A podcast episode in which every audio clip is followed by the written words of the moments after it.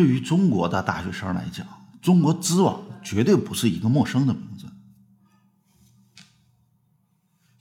从本科阶段开始，知网几乎就是学生检索、下载学术资源的唯一正规渠道。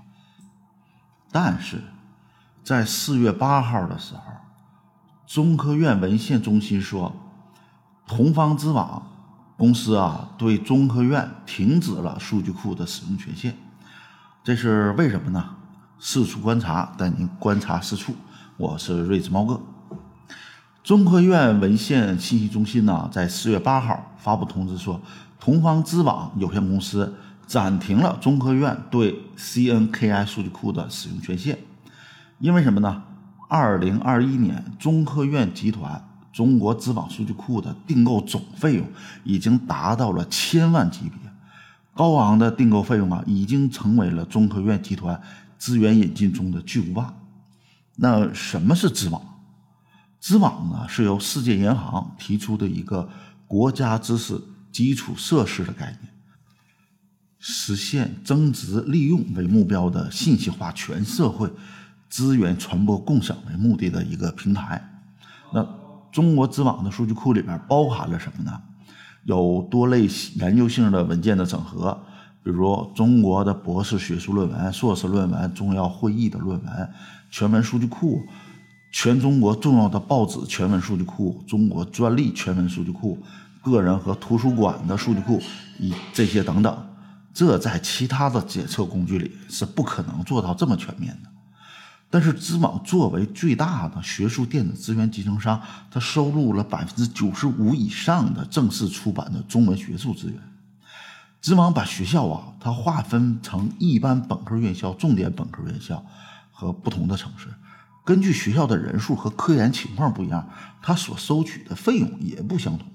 好一点的学校做科研的多，哎，它用的知网的资源也多，所以呢，收费就比较高。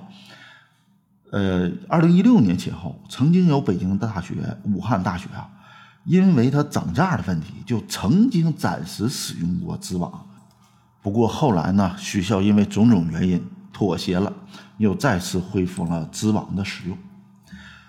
咱们看一下价格啊，二零二二年，师范大学是七十九点八万，北京语言大学六十五点四六万，中南大学图书馆是一百五十万。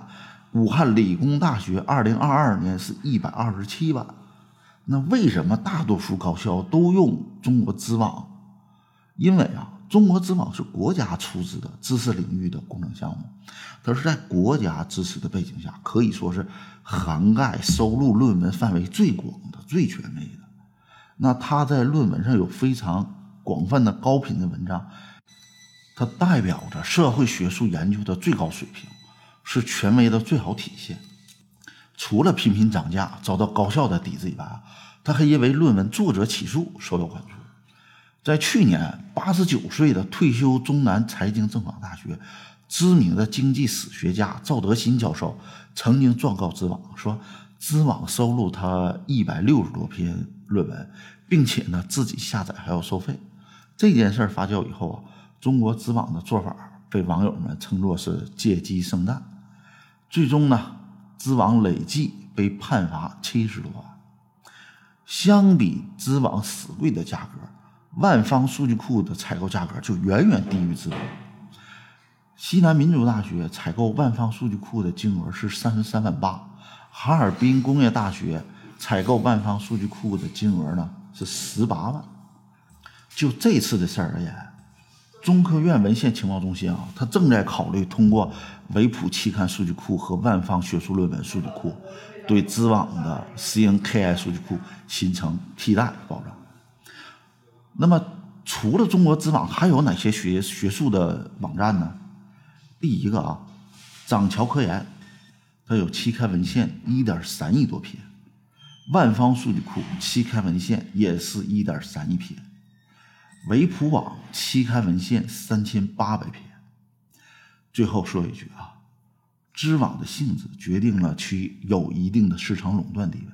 你既然是国家的基础数据库，你承担着文献资料予以数据化的重任，获得了一定的政策便利，那具有合理性。而且作为公共企业，你知网应该主动提高你的社会服务水平。对于知网千亿元的收费，你怎么看？评论区告诉我。